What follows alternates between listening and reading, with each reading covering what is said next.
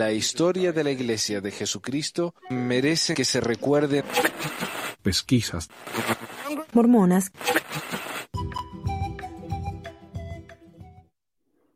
Uh, nos fuimos, ahí estamos. Hola a todos, bienvenidos al episodio 299 de Pesquisas Mormonas.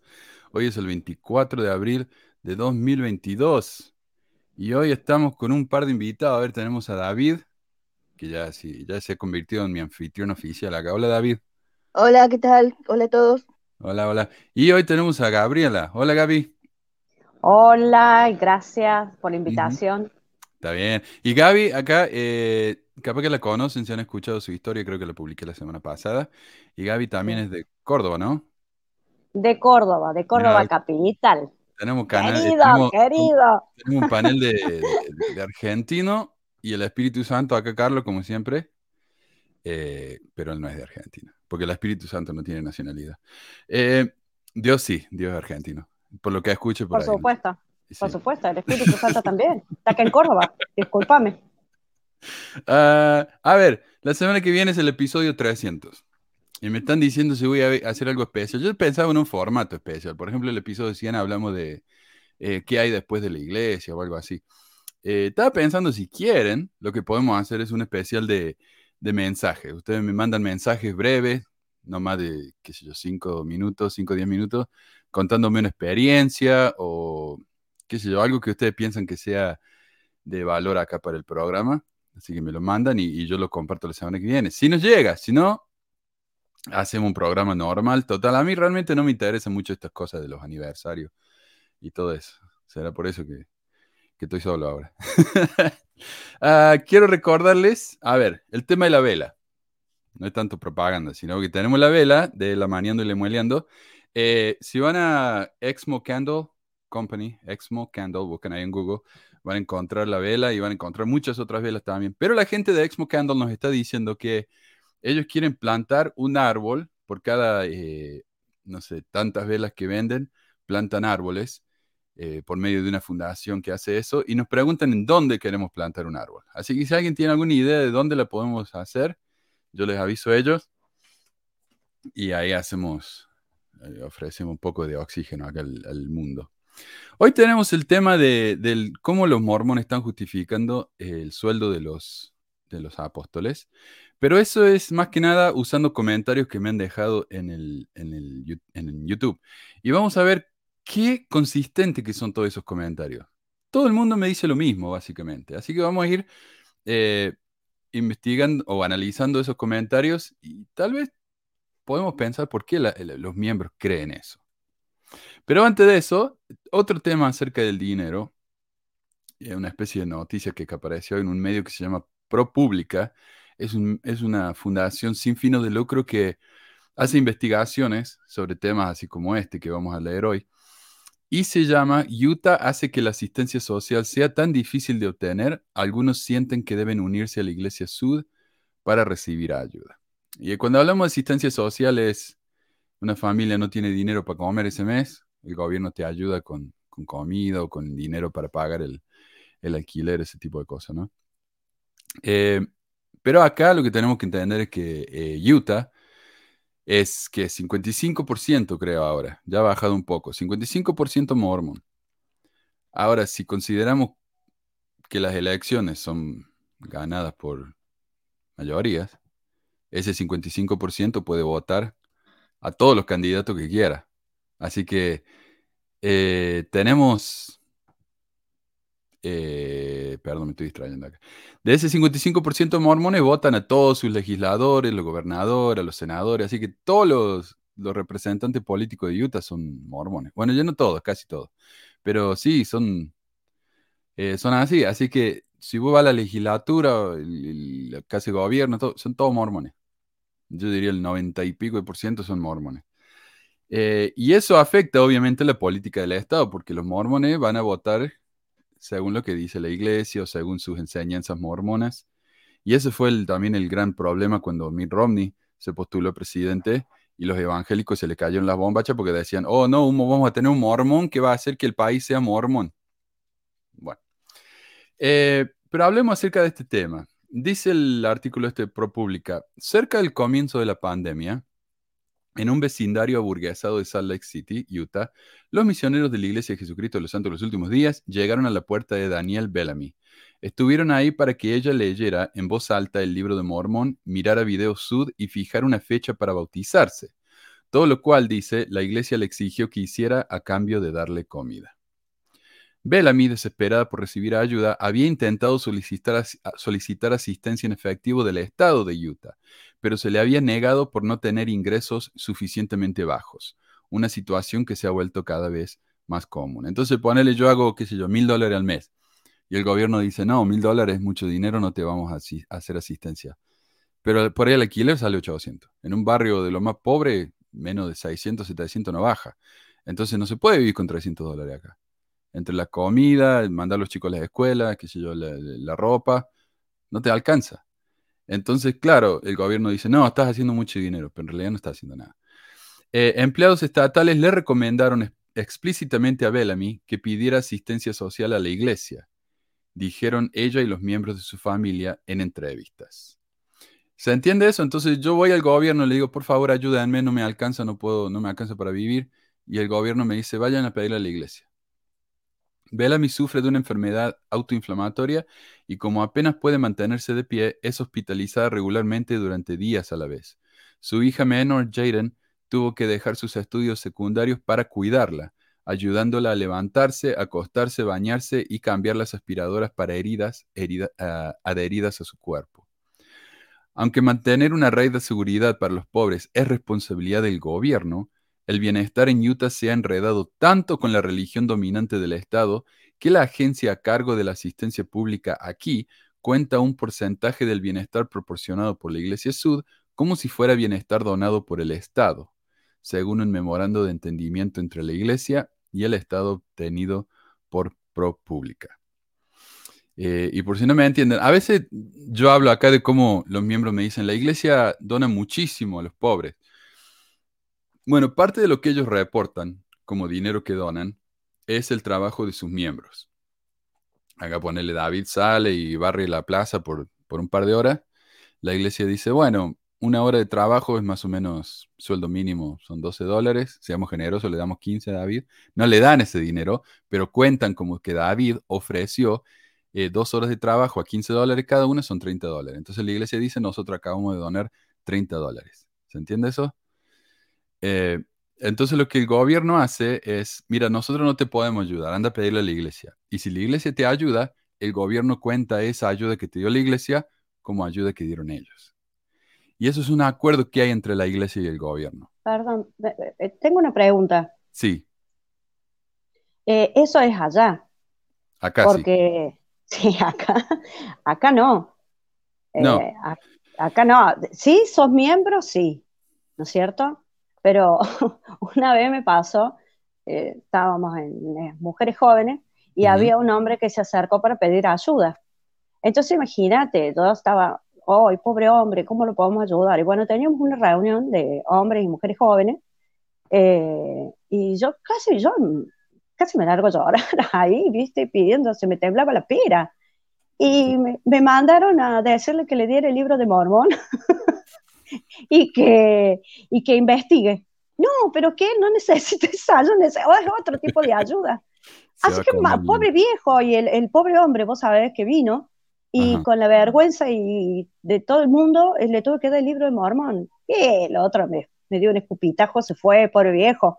Si lo que necesitaba, aunque sea, era una canasta familiar, ¿viste? Que se prepare algo como para que pueda comer algo el viejo en condición de calle. No, acá eso no sucede. A no ser que seas miembro y, el patriarca te dé una mano. Pero si está enamorado de, vos. Sí. vamos a hablar de las ayudas que da la iglesia, eso más adelante, pero eh, mira, acá Judith dice, hola, buenos días, pensé que Simón te había convencido de cerrar la página y volver a la iglesia. Sí, hay un, un mormón, Simón Balaguer, creo que se llama, que me, me amonestó el arrepentimiento. Me decía, estás, estás mintiendo, deja de mentir, apóstata, hijo de Satanás. Y le digo, ¿cómo miento? Y me dice, y el único que me escribe era, arrepiéntete, hijo de Satanás. Así que bueno, eh, los días de pesquisa están contados entonces, porque Simón no quiere que sigamos. Eh, sí, acá ves, dice Eduardo, a lo mejor Simón no era digno para usar la autoridad que según él uso. Sí, porque si no me habría afectado, ¿no? se, se, ¿cómo dice? se limpia los polvos de los pies en la entrada de la página y ya cagamos todo acá. Pero no, acá seguimos, así que lo siento, Simón. Eh, no, esto no solamente es acá, Gabriela, es solamente en Utah. En otros estados la, iglesia, el gobierno recibe ayuda de iglesias, pero de otras iglesias, y también lo vamos a mencionar eso. Eh, dice el obispo de la congregación local de Bellamy, llamado un barrio, decidió que como condición previa para recibir asistencia social tendría que leer, comprender y aceptar las escrituras mormonas, le dijo a ProPublica. Los representantes de la iglesia fueron a su apartamento para decidir qué alimentos específicos necesitaba y qué no necesitaba, mientras la presionaban para que asistiera a los servicios dominicales, dijo. Y, sin embargo, finalmente se resistió, especialmente ante la idea de ser bautizada frente a extraños. Lo siento, dijo, no creo en eso y eso es importante. Y es importante en qué creo. Entonces, ella dijo, mira, si la única manera de recibir ayuda es bautizarme y yo no creo en la iglesia, entonces prefiero no recibir ayuda. Por su negativa, dice, la iglesia le negó asistencia social a ella y a su familia, tal como les había ocurrido con el Estado. Otra cosa que hace, porque esto depende del obispo, ¿no? Hay, hay obispos que te dan, hay obispos que no te dan, y hay obispos que te dicen, yo te doy, pero tenés que ir a ayudar a, tal lugar. Por ejemplo, acá hay un negocio que se llama el Desert Industries, que es, una, que es como un negocio grande donde la gente dona cosas, que lleva adornos, ropa, eh, zapatos y, muebles, y uno va y, compra de ese lugar. Eh, pero es pura ganancia, porque ellos reciben los materiales gratis y los venden a, cierto costo, ¿no? Entonces, eh, tienen empleados ahí, que son todos empleados temporales, así nunca te tienen que dar aumento. Después de un año se te acabó el contrato. Y entonces te dicen, bueno, yo te voy a ayudar, te voy a dar, que soy una canasta familia, como decimos, pero tenés que ir a ayudar al DI por un día, a trabajar gratis al DI, ¿no? O tenés que ir al lugar este donde la iglesia tiene eh, fábricas donde envasan, envasadoras. Entonces dice, tenés que ir a trabajar la envasadora. Entonces siempre es con condiciones, nunca simplemente te dan. Lo cual me parece bien, o sea, hay que ganar lo que uno recibe, pero muchos miembros, si no, muchos obispos, si no son miembros, ni siquiera esa opción te dan, nada. Un vocero de la iglesia que no estaba autorizado para hablar oficialmente para esta historia, dijo que la de Bellamy es solo una experiencia y que probablemente hay miles de personas en todo Utah que confían en, la, en que la ayuda y la guía que recibieron de la iglesia fueron dadas para ayudarlos a tener una vida más autosuficiente. Ya está el verso de siempre, ¿no? Hay que ser autosuficiente. Dijo que debido a que algunos obispos son más rígidos a la hora de brindar ayuda que otros, algunas personas pueden terminar en situaciones como la de Bellamy, pero que la mayoría en la iglesia se basa en la compasión. Entonces, esto es básicamente lo que nos está diciendo, lo que están admitiendo, es que no hay una regla. Cada obispo hace lo que se le da la gana, lo que a él le parece. Bueno, y acá pasó una ley de asistencia social en 1996, en la que el gobierno ¿no? Eh, decidió cuánto iban a ayudar a la gente y todo eso, el gobierno federal. Y lo primero que hizo Utah bajo esta ley fue volverse cada vez más tacaño a la hora de ayudar a las personas pobres, creando un sistema laberíntico de empleos y programas de superación personal en el que los solicitantes deben participar, incluyendo seminarios de redacción de currículums, examen de detención de uso de drogas, cesamiento de sesiones de asesoramiento y trámite. O sea, uno tiene que ir a hacer un montón de trámite para que te den eh, una canastita de comida. Eh, a partir de 2019, el Estado brindaba asistencia directa a unas 3.000 familias de las casi 30.000 que vivían en la pobreza. Un descenso abrupto desde mediados de los 90, cuando el programa de Utah atendía a aproximadamente el 60% de estos padres e hijos. O sea, fue de 60 al 10. Y recordemos, Utah es un estado que está dirigido por mormones. Toda la, en la legislatura son todos mormones. Entonces hablamos de compasión, hablamos de que son santos, pero si no, si no sos parte de ellos, no te ayuda. Eh, Utah no hace más por los necesitados, en parte porque un contingente de sus legisladores, la gran mayoría de los cuales son santos los últimos días, asumen que la iglesia está manejando el programa de la pobreza. También son reacios a aumentar los impuestos para cumplir con la parte que le corresponde al Estado, según demuestra una revisión de la historia legislativa de Utah. Y Acá el artículo agrega que el gobierno de Utah tiene un acuerdo con la iglesia. o sea, tienen una especie de contrato entre los dos, en el que las donaciones dadas por la iglesia son contadas por el Estado, como ya dije. Este es el problema. El Estado está obligado a ayudar a todos los que le pidan. La iglesia no.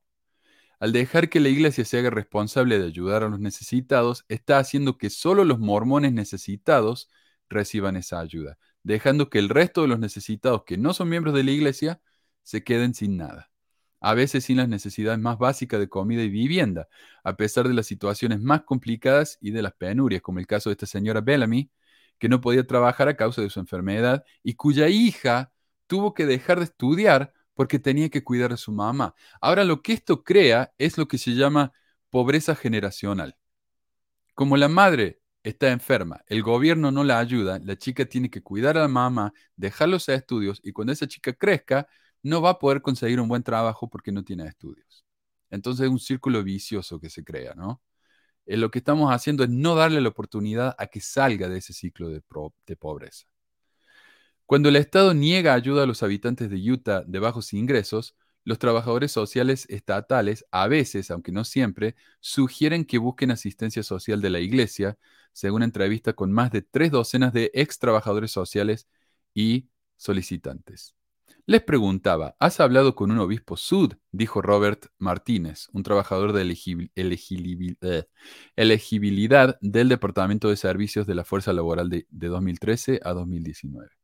Martínez les enfatizó que la iglesia tiene mucho más dinero para ofrecer que la mínima ayuda que puede entregarles el gobierno. Y de hecho, aclara el, el, artículo este, la iglesia parece tener más dinero que, según la mayoría de las cuentas, la organización filantrópica más grande del mundo, la Fundación Bill y Melinda Gates. O sea, la iglesia en su fundación tiene más dinero que la fundación de Bill Gates. Las primeras palabras de la primera enmienda, de acá de la Constitución de los Estados Unidos, no son sobre la libertad de expresión o el derecho a protestar, sino más bien una advertencia contra el establecimiento de una religión por parte del gobierno, o sea, la separación del, Estado y eh, de la religión. Es por eso que el sistema de provisión de bienestar del estado de Utah, tan entrelazado con la Iglesia Sud, es preocupante, dijo Douglas Laycock, profesor de Derecho de la Universidad de Virginia y un destacado experto en la separación de la Iglesia y el Estado. No puedo pensar en nada análogo, dijo. Entonces, claro, la Iglesia ayuda al gobierno al, dar caridad a la gente que necesita, entonces el gobierno, ¿qué hace? El gobierno se va a sentir en deuda con la Iglesia. Entonces pensemos que la próxima vez que la iglesia necesite que el gobierno pase una ley que les conviene, obviamente lo van a hacer. Además de que, como ya dijimos, todos los legisladores son mormones. ProPublica entrevistó a más de dos docenas de residentes de bajos ingresos del área de Salt Lake City sobre sus experiencias con la red de seguridad de Utah, casi todos los cuales no eran miembros activos de la iglesia, e incluso muchos de, de lo eran, sintieron que la asistencia social en Utah es religiosamente perjudicial, al menos en términos prácticos, porque el Estado ha dejado un vacío de servicios sociales que es llenado por, por obispos individuales y sus posibles prejuicios. Ahora otra cosa que quiero aclarar. Los trabajadores sociales del Estado, que cuando uno va al gobierno y dice necesito ayuda, esos trabajadores sociales eh, tienen títulos universitarios que los entrena a ser justamente trabajadores sociales ellos saben cómo ayudar a la gente, ellos saben detectar necesidades de la gente. Un obispo no. Un obispo no tiene ningún entrenamiento para ser obispo, mucho menos para ser un trabajador social. Eh, entonces, cuando uno va a pedir la ayuda al obispo, depende del obispo que te toque, ¿no? como ya dijimos, es lo que se llama la ruleta del obispo. Em, entonces, yo tenía acá, por ejemplo, un obispo, muy buena gente, pero tenía un amigo uruguayo que realmente se quedó sin trabajo, no, no podía encontrar nada. Abrió una pizzería, puso todos los ahorros en la pizzería, le fue mal, la pizzería se agarró, el tipo quedó eh, prácticamente en la calle, pero todavía tenía que pagar el alquiler de la casa para su familia, tenía como cinco hijos, era mormón después de todo. Eh, y el obispo le decía, yo te voy a ayudar, pero yo necesito que me muestres que estás haciendo tu parte. Eh, y no sé qué requerimientos le hacía él, pero cada vez que le, traía el cheque para ayudarlo con el alquiler, lo hacía sentir culpable, ¿no? Entonces es como que el obispo pensaba, este tipo no está haciendo nada para ganarse lo que le estoy dando. Por suerte lo ayudó de todos modos, pero hay otro obispo que piensan así, entonces directamente no te ayuda. Mientras que otro obispo que ha pasado por necesidades entiende lo que es eso y tiene mucha más voluntad de ayudarte. Dice Candace Simpkins, quien creció en la iglesia, dice que tuvo problemas para pagar sus facturas y comprar comestibles después del nacimiento de su hija, pero al leer un sitio web estatal sabía que sus ingresos eran demasiado altos para calificar para la asistencia pública. Cuando acudió a un obispo en busca de ayuda, dice, le dijeron que no estaría en, una situación, en esa situación si no hubiera tenido relaciones sexuales fuera del matrimonio y que tenía que comenzar a asistir a los servicios de la iglesia. Entonces, para poder recibir ayuda, la, tenían que humillar y pedirle que se arrepintiera. Algunas personas de bajos ingresos en Salt Lake City dicen que se han bautizado solo para obtener asistencia social, aunque no creen en el ritual. La mayoría de los que lo habían hecho tenían miedo de hablar oficialmente para esta historia, creyendo que la iglesia se enteraría de que sus historias de conversión no eran auténticas y tomarían represalias al no ayudarlos en el futuro. Y Gabriela y, David, quiero pedirles por favor que si ven algún comentario acá que parezca que sea relevante y les parece digno de mención, me, me ayuden a leerlo porque la verdad que no estoy viendo la pantalla para nada en este momento.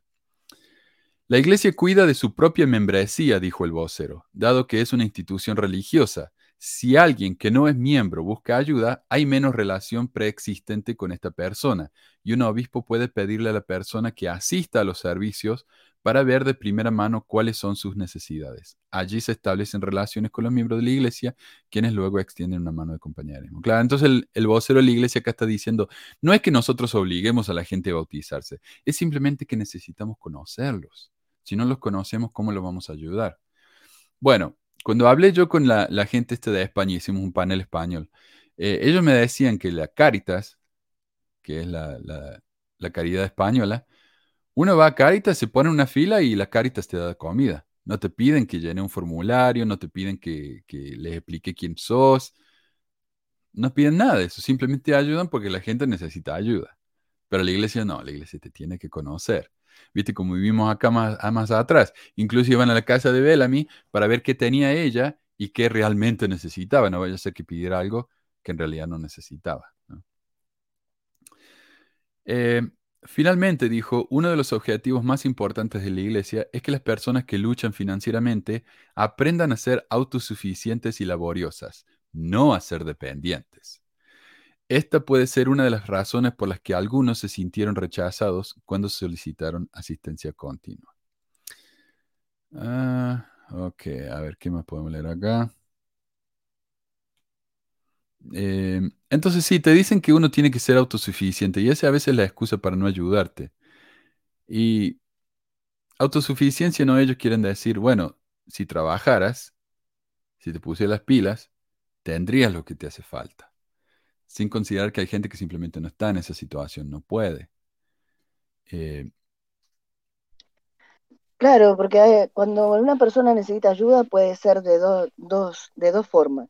Una, que, tenga eh, carencias de algún tipo, por ejemplo, que no tenga títulos, títulos de, estudio, que no tenga ropa buena, que tenga algún problema de salud mental, qué sé yo, que, que le impide, que esas cosas le impiden acceder a un buen trabajo.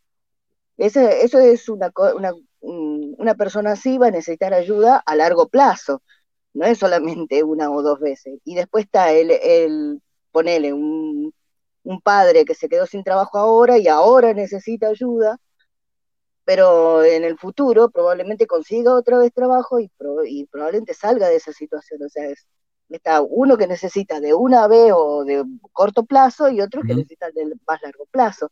Pero ¿cómo, ¿cómo, un obispo que no está preparado va a poder ver, analizar la situación y decir, esta persona eh, pertenece a este grupo, esta otra a este otro grupo? No se puede. Sí, acá me gusta lo que dice Julia.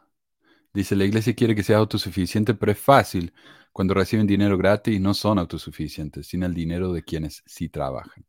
Y sí, y sí, o sea, ellos fueron autosuficientes. Y vamos a hablar de eso cuando empecemos a, meternos al sueldo de los líderes, pero, y sí, ellos están viviendo de arriba ahora. Eh, ahora quiero contarle una situación, por ejemplo, para dar un ejemplo. Acá en Utah está todo lejos. Eh, hay zonas, hay negocios por supuesto por todas partes, pero hay zonas donde hay negocios. Por ejemplo, hay un barrio donde están todos los restaurantes, hay un barrio donde están todos los concesionarios de autos, hay un barrio donde están los supermercados. Entonces, a veces en un barrio como el mío acá, hay un par de restaurantes, porque yo tengo la suerte que vivo acá a dos cuadras de una calle principal, pero si yo estuviera más metido adentro en el barrio, no hay nada. En el barrio donde estaba yo antes no había nada. Había un café que duró un par de meses y hay estaciones de servicio y nada más. Pero suponete que yo soy muy pobre, porque de chico no pude ir a la, a la secundaria porque tuve que cuidar a mi mamá que estaba enferma. Entonces necesito un trabajo. Y obviamente no tengo un peso, entonces no tengo dinero para comprarme un coche. Entonces, ¿qué hago? Me tengo que tomar el, colectivo, el autobús, el camión. Eh, pero acá no hay mucho. O sea, viene uno cada media hora y si tengo suerte me lleva a donde voy, si no, tengo que tomar tres, que me conexionen, me, puede llegar, para ir a un lugar que en auto me puede llevar media hora, por ahí tardo dos horas en el, autobús. Ok. Eh, entonces hago eso, ¿no? Eh, imagínate, tengo que viajar a veces 3, 4 horas, nada más que para llegar al trabajo y hacer sueldo mínimo. ¿Qué tipo de vida es eso? O sea, nunca voy a llegar a ningún lado, siempre me, me van a faltar 3 pesos para el, ¿cómo que dicen? Eh, entonces no voy a, a veces ni, ni, siquiera voy a llegar a fin de mes, apenas me va a alcanzar para pagar el alquiler, nunca voy a poder progresar, nunca voy a poder ahorrar, eh, me va a costar muchísimo, nunca voy a poder tener dinero para comprarme el auto que me hace falta para conseguir un trabajo mejor. Estoy estancado. Y sin ayuda, a veces realmente necesitamos ayuda. Sin ayuda no voy a llegar a ningún lado. Pero claro, hay obispos que piensan que es culpa mía, porque yo no me puse las pilas. esta parte le tengo un comentario largo porque dice, los expertos en donaciones benéficas señalan que la Iglesia de Jesucristo de los y sus miembros podrían hacer más que cualquier otra comunidad religiosa para ayudar a las personas en situaciones de pobreza. En Utah, la Iglesia ha donado decenas de millones para compartir la falta de vivienda. Y yo investigué esto, porque yo todas las, casas acá de, gente con falta de vivienda, que hogares desamparados, ninguno de la iglesia. Acá tenemos uno en mi barrio que tiene una tremenda cruz, o sea, definitivamente no es de la iglesia. Y, y así que me puse a investigar, y es muy bueno que la iglesia done millones, ¿no? Es bueno que la iglesia done, punto porque es después de todo una organización religiosa con fines benéficos. Por ejemplo, en Canadá uno puede ir y, buscar los reportes financieros de la iglesia y ellos reportan que la iglesia es una organización de caridad. Entonces, para, para así poder calificar para los descuentos que le da el gobierno. Entonces, oficialmente la iglesia es una organización de caridad. Ahora, las estimaciones dicen que la iglesia recibe anualmente unos 7 mil millones en diezmos. Esto fue en 2014, ahora capaz que mucho más, o menos, no sé. Eh, más lo que recibe de sus negocios con fines de lucro y en intereses en sus cientos de miles de millones que tiene Wall Street. De eso pongámosle que recibe 7 millones, 7 mil millones al mes. Oaks, el segundo al mando de la iglesia a nivel mundial, dijo que la iglesia dona unos 40 millones. Ahora, Hace un par de años se descubrió que la iglesia tenía cientos de miles de millones. En inglés se dice billones, pero en español es miles de millones. En Wall Street. Dinero que nunca tocó. Supuestamente era para caridad, pero nunca lo tocó. Eh, a la iglesia quedó muy avergonzada, obviamente, la iglesia, y hizo la promesa de que iban a empezar a donar mil millones al año en caridad. Y aparentemente lo han hecho, no, no tenemos los, los recibos, pero aparentemente lo han hecho. Pero de nuevo, de esos mil millones de dólares, incluyen eso, ellos, las donaciones que hacen los miembros a caridad, el tiempo que trabajan los miembros a caridad. O sea que mucho menos de mil millones. Pero es, mucho dinero y hay que reconocerlo. Eh, ¿Qué más? Eh, ¿Qué iba a decir yo? Bueno, pero estábamos hablando de que donan decenas de millones, de, docenas de millones para ayudar a la gente sin hogares. Eh, pero lo que se olvida del artículo este es que la iglesia en sí no ayuda a los que no tienen hogar, sino que ayuda a esas instituciones que tienen esos hogares. Eh, y en un artículo que publicó la misma iglesia en 2021, donaron 3.3 millones a cinco organizaciones diferentes, o sea, que donaron mucho menos que un millón por organización. Eso cubre un poco de los gastos y es una buena ayuda, pero con eso no pagan ni el edificio. Eh, entonces, me parece a mí que si la iglesia En parte eh, es una situación difícil también para la iglesia, porque ellos dicen, bueno, lo que la mano, que lo, que lo que la mano derecha da no lo sepa la izquierda, ¿verdad? Pero acá están ellos, si no lo publican, entonces la gente dice que ellos no donan nada, entonces tienen que publicarlo. Pero cuando lo publican, admiten que solamente donan 3 millones. Eso no es nada. En un año, eso es una moneda para ellos. Eh, otros dicen que es una fortaleza e- de este país, dice el artículo, que haya tantos grupos religiosos, incluyendo el Ejército de Salvación, caridades católicas, sinagogas, mezquitas, que brindan alimento y refugio a los pobres.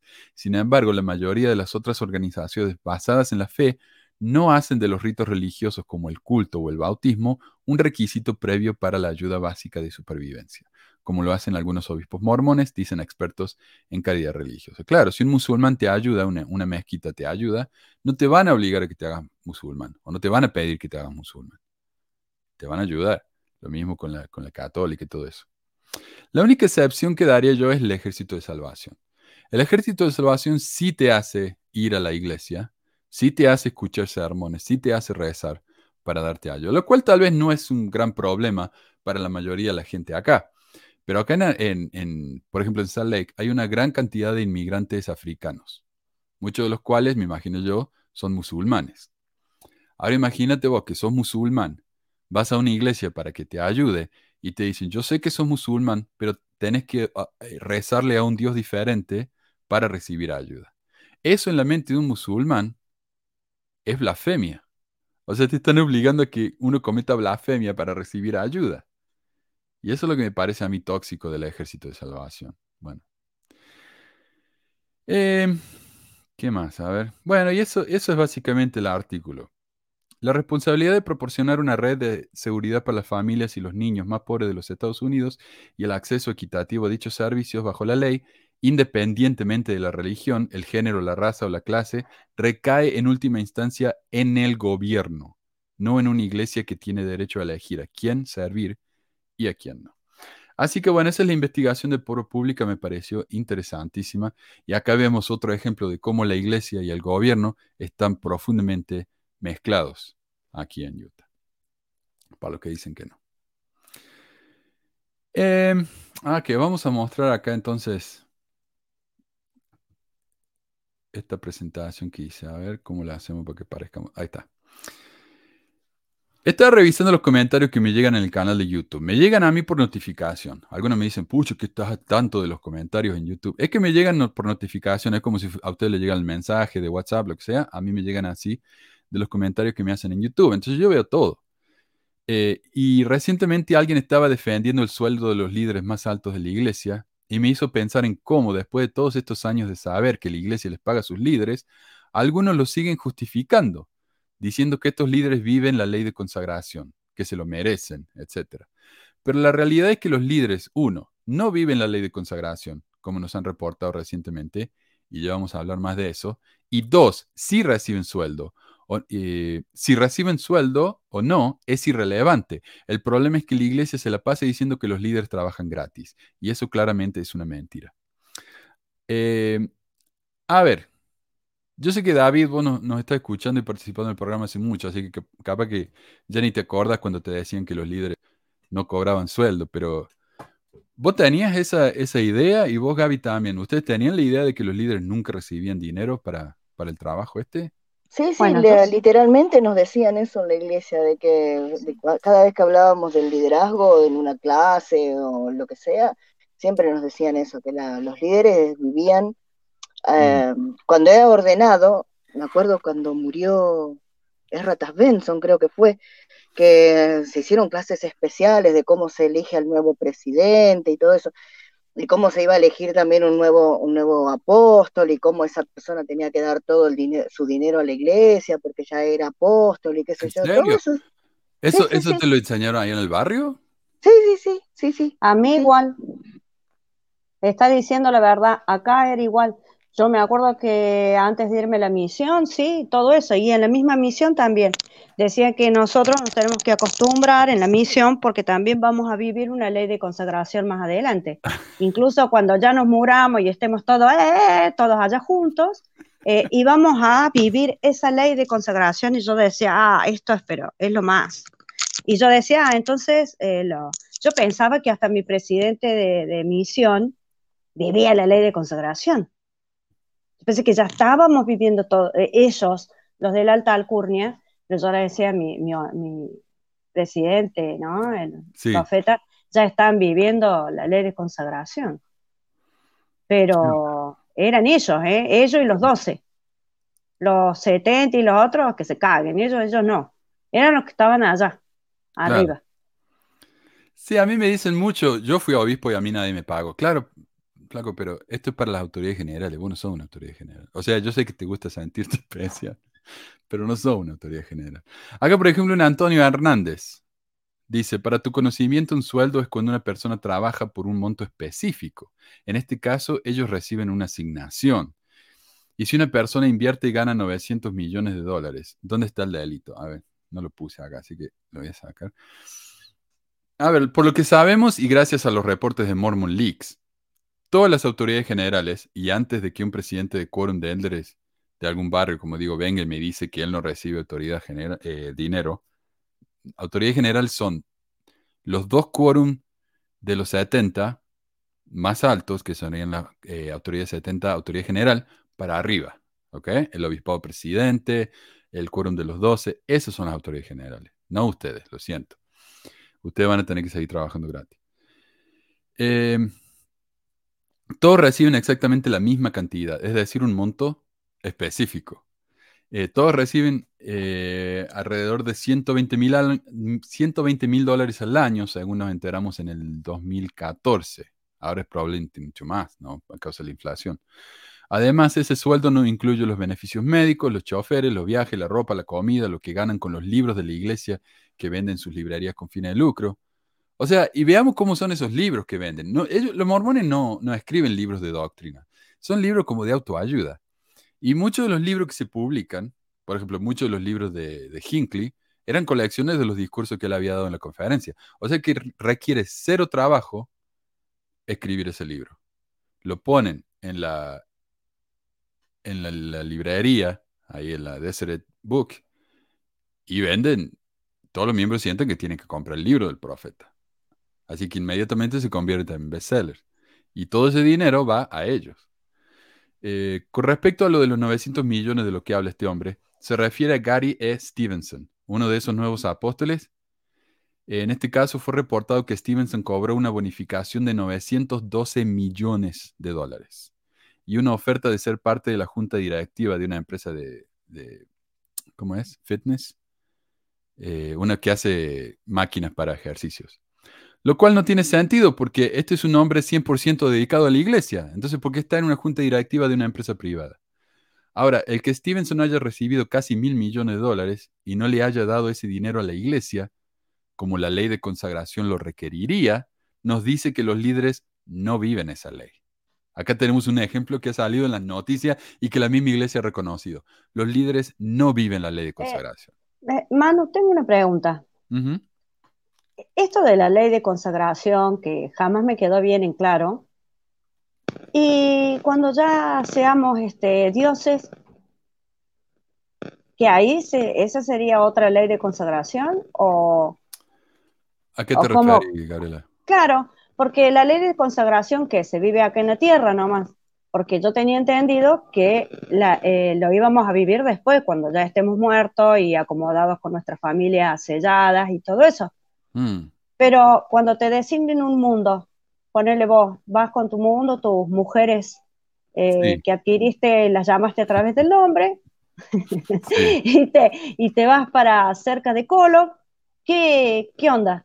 Allá, ¿que también está la ley de consagración o es para, para acá nomás? Para yo la, no creo, planeta no, Tierra, en, este no, espacio. Mira, yo no creo que haya una enseñanza sobre eso, y de todos modos, si lo hubiera, no tendría sentido, porque la ley de consagración tiene que ver con, con el dinero. Bueno, también con el tiempo, los talentos, entonces todos tienen Pero, que dar igual. Pero entonces, ¿de dónde sacaron la ley de consagración? ¿De los, de los apóstoles antiguos que andaban con Jesús? No sé. Ah, listo, yo tampoco. nunca, nunca en todos los años que soy miembro, eh, que he sido miembro, jamás, jamás supe, nunca me aclararon. No, no, no sé, no, no tengo ni idea. Siempre fue un Bueno, misterio que Dios, que cuando Bueno. me muriera, lo iba a preguntar. Hay una escritura en la Biblia donde el joven rico le pregunta a Jesús qué tiene que hacer para seguirlo y él dice, dona de todo tu, eh, lo que tienes y sígueme. Y el joven se Ah, puso eso triste porque él, el joven se puso triste porque él no iba a donar todo lo que tenía. Así que me imagino que viene de ahí. Por ejemplo, ah, la otra que dicen que, eh, ¿cómo se llama este que el- se fueron todos al cielo? Es un pueblo Los entero, una ciudad entera que se fue al cielo, la ciudad de ¿no? La ciudad de Enos. En, Enos. Porque tenían todo en común, dice. O sea, eran comunistas marxistas y vivían la ley de consagración. Sí, Enoch. Exacto. Sí, eso es comunismo marxista. O sea, Claro, hay sí. diferentes tipos de comunismo que no requiere dar todo, pero el marxista sí. Entonces sí, eh, Ah. ellos dieron todo. Entonces, claro, tiene base en la Biblia eso. Pero, Claro, pero eso es para, eso es para aprovecharse, me parece a mí. Porque lo de la historia del joven rico que le dice deja todo y sígueme, eh, también puede ser metafórico porque, porque va a dejar todo. Eh, teniendo todo también no puede seguir a Jesús y ayudar de otra forma. Entonces a mí me parece que cada religión, iglesia o lo que sea, agarran esa, ese ejemplo para justificar que tenés que dar todo. Hay iglesias que yo he visto que les han dado, los evangelistas les han dado la llave del auto. No me jodas. sí, sí, sí. Eso se llama el Evangelio de la Prosperidad. Pero qué prosperidad, hermano, se quedó a pata. Y la, igle- La iglesia no está muy lejos de eso. ¿ah? Cuando yo estaba en la misión tuvimos un presidente de área, el elder um, Archibald. Él era el presidente de área en Chile. Y él dijo que gracias a que muchos líderes, muchos miembros de la iglesia tienen muchísimo dinero, pueden ayudar ellos a los líderes. Por ejemplo, eh, como era el que fue gobernador acá de Utah, Huntsman, que era un miembro fiel de la iglesia, ahora el hermano de Huntsman, eh, Huntsman está haciendo juicio a la iglesia para que le devuelvan los diezmos. Eh, pero Huntsman es tan rico, ¿En uno sí, creo que es el hombre más rico de Utah. Entonces él tiene, obviamente, tiene aviones privados y cuando Hinckley necesitaba viajar, él le prestaba su avión. Dice, ven, si ustedes son ricos, le pueden ayudar a la iglesia a continuar con su obra. Acá Cintia dice que es la ciudad de Enoch. Sí, me parece a mí que es la de Enoch. Eh, pero eso es el evangelio de la prosperidad. Si ustedes son buenos miembros, pagan su, su, su diezmo, ¿qué se dice? Que la, no van a llover bendiciones del cielo, ¿verdad? Y cuando le pregunté qué bendiciones te llovieron, bueno, nunca me faltó para comer. Pero eso no es una lluvia de bendiciones. Eh, claro. Eso es lo mínimo que te. O sea, no sé.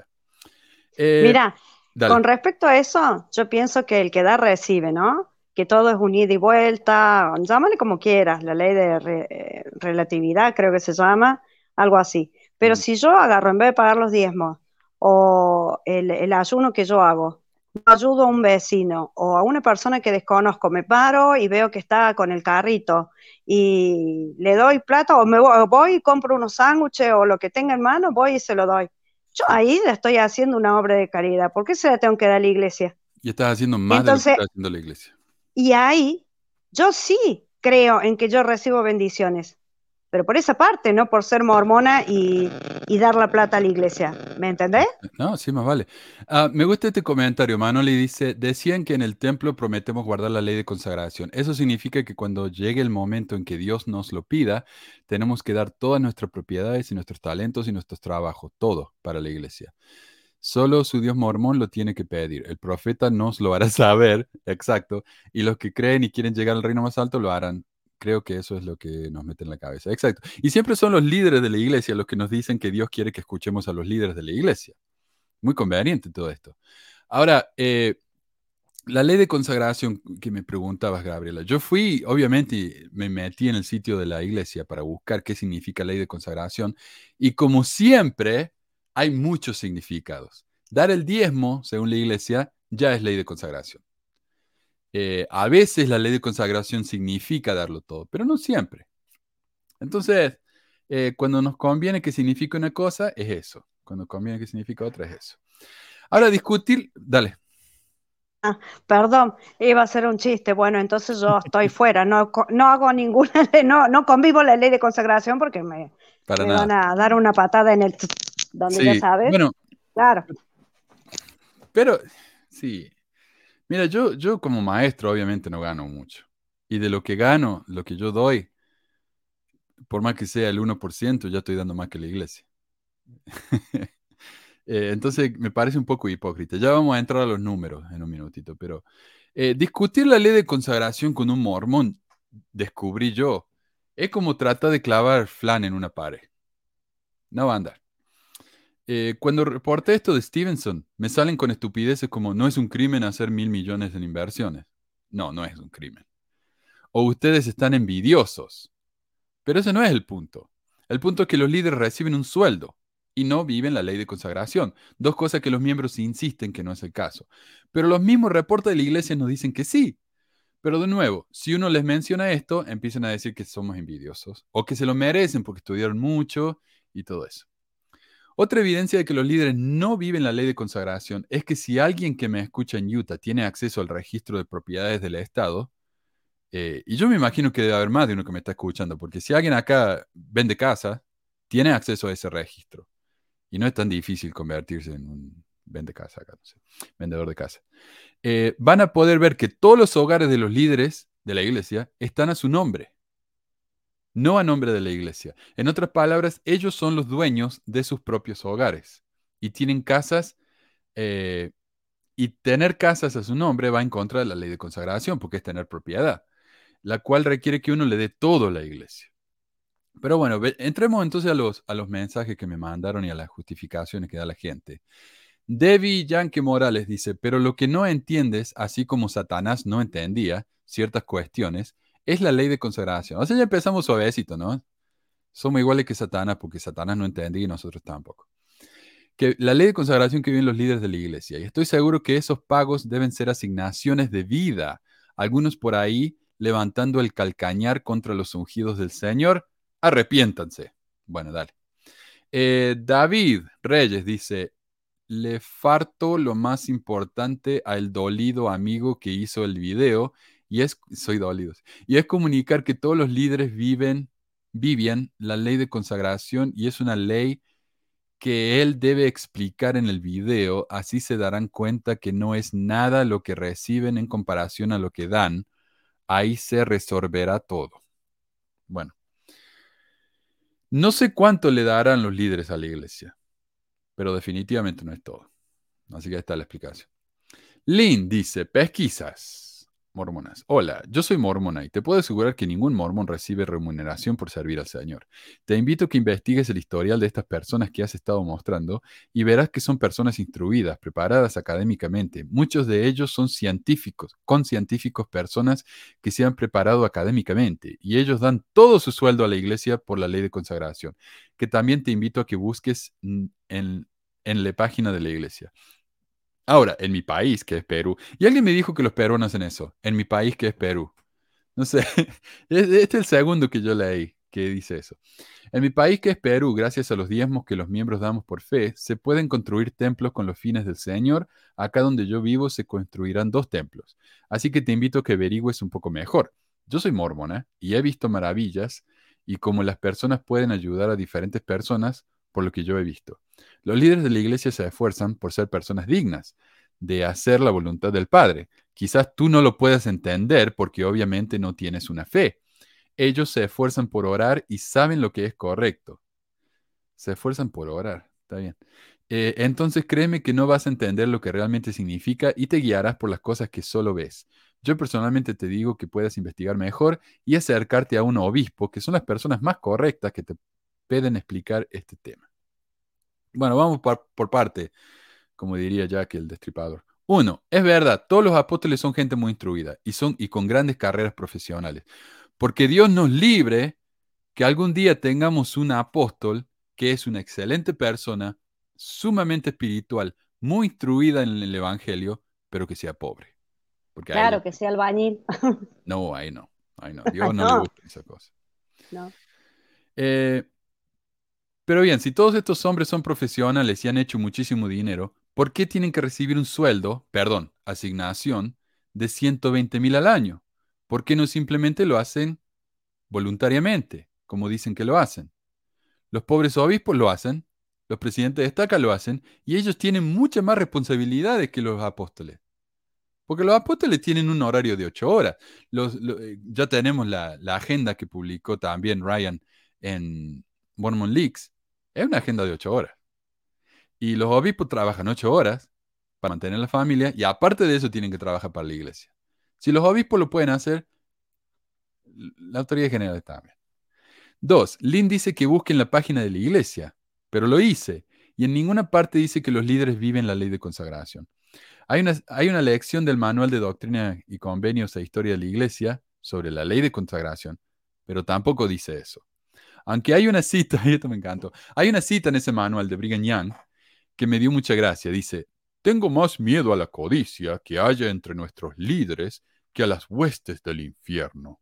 Todos los enemigos que tenemos en el mundo y todo el infierno reunido con ellos contra nosotros no podrían hacernos más daño que la codicia que more en el corazón de este pueblo, eh, ya que eso es idolatría. Y digo que me da gracia porque cuando se murió, Brigham Young era el hombre más rico de Utah y tenía una fortuna equivalente a lo que hoy serían unos 15 millones de dólares. Mientras tanto, algunas de sus esposas vivían en la penuria porque él no las ayudaba. De hecho, lo que hizo Brigham Young, ya lo comenté antes, él quería establecer un país acá en esto, porque esto era territorio mexicano, no era Estados Unidos. Él que quería crear el país de Deseret. Entonces, mandaba gente a los rincones más lejanos de, donde estaba él, ahí en Salt Lake. Mandaba gente a Wyoming, en el medio del desierto, en Nevada, eh, y muchas de las personas que él mandaba eran a sus esposas, con los chicos. Decía, anda y voy a arreglarte la allá. Claro, qué conveniente. Ah, un artículo en historynet.com relata la historia de Anne Eliza Young. Dice, la atención que Young le prestó a Anne Eliza duró poco. Las relaciones miserables llegaban, las raciones, perdón, miserables llegaban mensualmente, un poco de carne de cerdo, cinco libras de azúcar. Cinco libras de azúcar eh, serían unos dos kilos y medio de azúcar para el mes. Eh, una libra de velas, una caja de fósforos, una barra de jabón, y a sus hijos se le asignaba un sombrero y un par de zapatos al año. El dinero prometido nunca se materializó. Ella se enfermó, a él no le importó. Yang le había prometido construir una casa que no tuviera escaleras en el salón, una pesadilla personal, pero luego le construyó una casa con escaleras en el salón. Anneliesa añoraba las pieles y las baratijas que le otorgaba a Amelia, que era la esposa favorita de Brigham Young y a otras esposas como muestra de su afecto y protestaba. Era más de lo que la naturaleza de una mujer podía soportar verlas así consentidas, mientras que ella no le daba ni, ni para comer. Luego, él no la visitó más. Anne Eliza acogió huéspedes, o se empezó a alquilar piezas, para poder sobrevivir. La mayoría de los huéspedes eran gentiles, los primeros no mormones que conoció, incluyendo a un juez, a un ministro metodista y a un reportero. Le abrieron los ojos y le permitieron vislumbrar un mundo diferente. Además del temor y la aversión que había crecido en mi corazón hacia mi esposo, dijo, empezaba a perder la fe en la religión que él representaba. Ella le rogó, le rogó a su esposo por una estufa nueva. Él se negó. Usted tiene que saber el frío que hace acá en el invierno. No se la dio. Después de cuatro años de matrimonio, Anne Eliza pidió a sus huéspedes que la ayudaran a divorciarse. Entonces me encanta porque Brigham Young habla de, la codicia y él era un multimillonario que no ayudaba a sus hijos.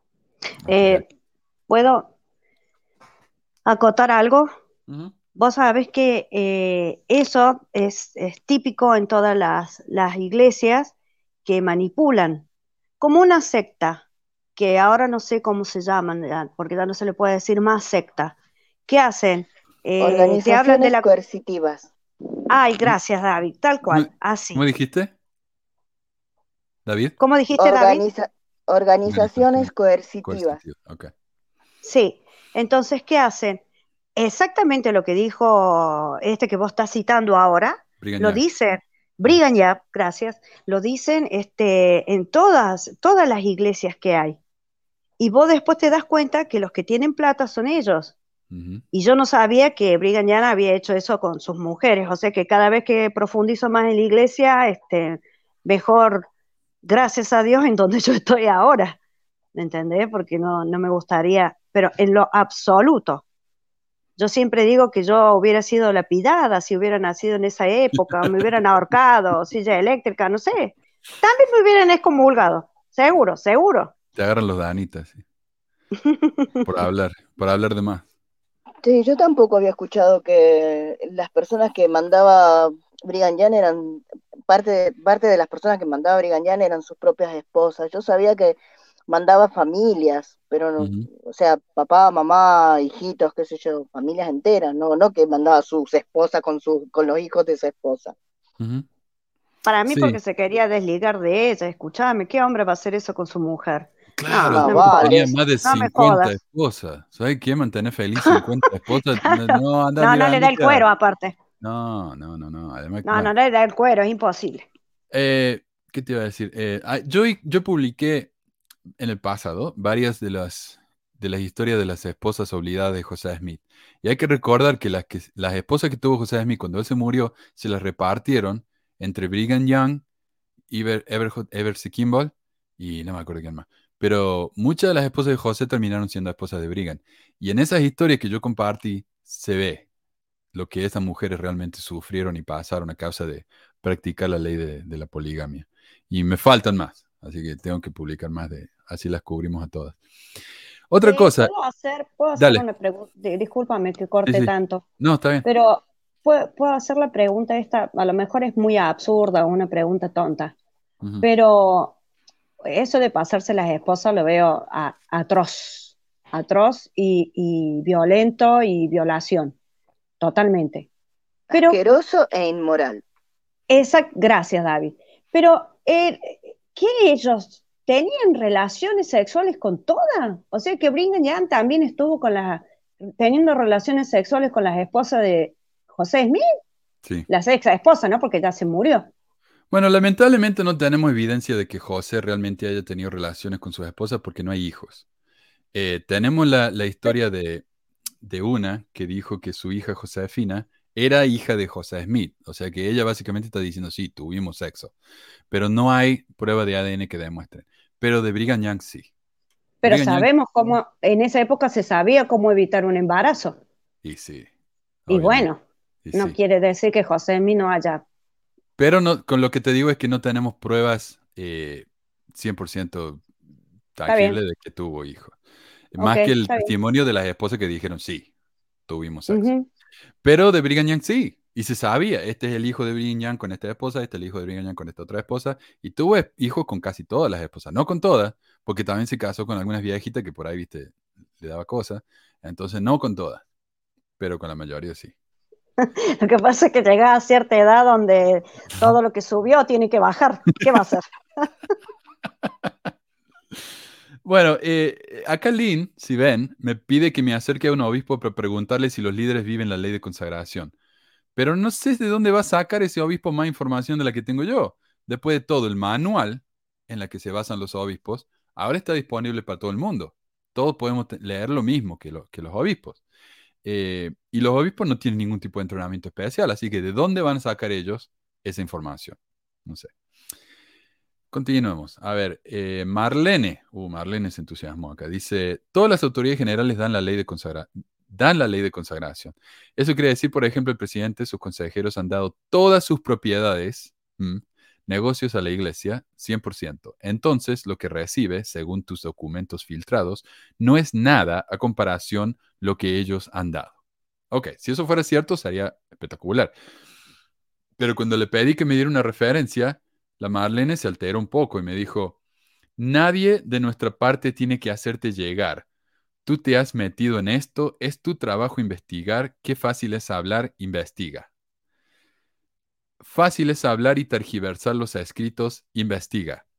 Lee las escrituras y los manuales de instituto de tapa a tapa y lo encontrarás. No está. Sugerencia, investiga y léelo con verdadera intención, vas a tomar tu tiempo y, y vas a encontrar la evidencia que tú quieres que otros te den, pero por ti mismo lo sabrás. De nuevo, Marlene, yo leí todo esto, yo investigué todo esto y no encontré nada, por eso te estoy pidiendo a vos, a ver si me la podés dar, pero no me dio nada, simplemente se alteró y me dijo de todo. No solamente eso, me dice, hay una escritura que dice no dar perla a los chanchos. Ah, bueno. Eh, bueno, así de fácil. No te voy a servir en bandeja. Si quieres apreciarlo, búscalo por ti mismo. Y tú te atreves a tirar la piedra a una iglesia con nombre, incluso te has atrevido de poner nombres, satisfaciendo tu orgullo y haciendo a creer a los demás que tu imagen es transparente de lo que dices, y sin embargo cobardemente te esconde bajo un seudónimo porque tú sabes que todo lo hablas es mentira, no das la cara porque en el fondo tienes miedo, eso a mí me da risa empieza la transparencia contigo mismo y no enganes a las personas y contigo ya no tengo nada que hablar. Así que Se pasó la Marlene. No, pero si así habla, enganes. me encanta. Me encanta. Mira, yo, yo le digo a Marlene, yo me leí una biblioteca entera de, de manuales de instituto y realmente no hay nada de información al respecto. Mm. solamente dice, eh, es un líder citando a otro líder y cuando vas a la fuente eh, ya se cita a otro líder y así es, como que se pasan la pelota entre ellos, pero en realidad algún documento real sobre qué carajo hacen con la plata de la iglesia no hay disponible para los miembros, ni en los manuales de instituto ni en ningún lado, Mormon Link más hay. Y como dijimos, lo que, eh, la iglesia finalmente se puso las pilas, y vamos a hablar más de eso, gracias a Mormon Leaks. Es lo mismo que en la historia, eh, comulgaron a todos los 11 de septiembre, no, 6 de septiembre, perdón, excomulgaron a todos los 6 de septiembre por hablar mentiras de la iglesia, que era la historia. Hoy en día la iglesia publica historias basadas en el trabajo de esa gente. Entonces, gracias a esa gente, la iglesia se vio forzada a ser transparente. Hoy es lo mismo, pero con el dinero. Eh, ¿Qué dice Wilmer? Dice, quisiera aclarar que los líderes de la iglesia, como la primera presidencia y el, el queorum de los doce viven, de los doce apóstoles viven una ley que se llama la ley de consagración.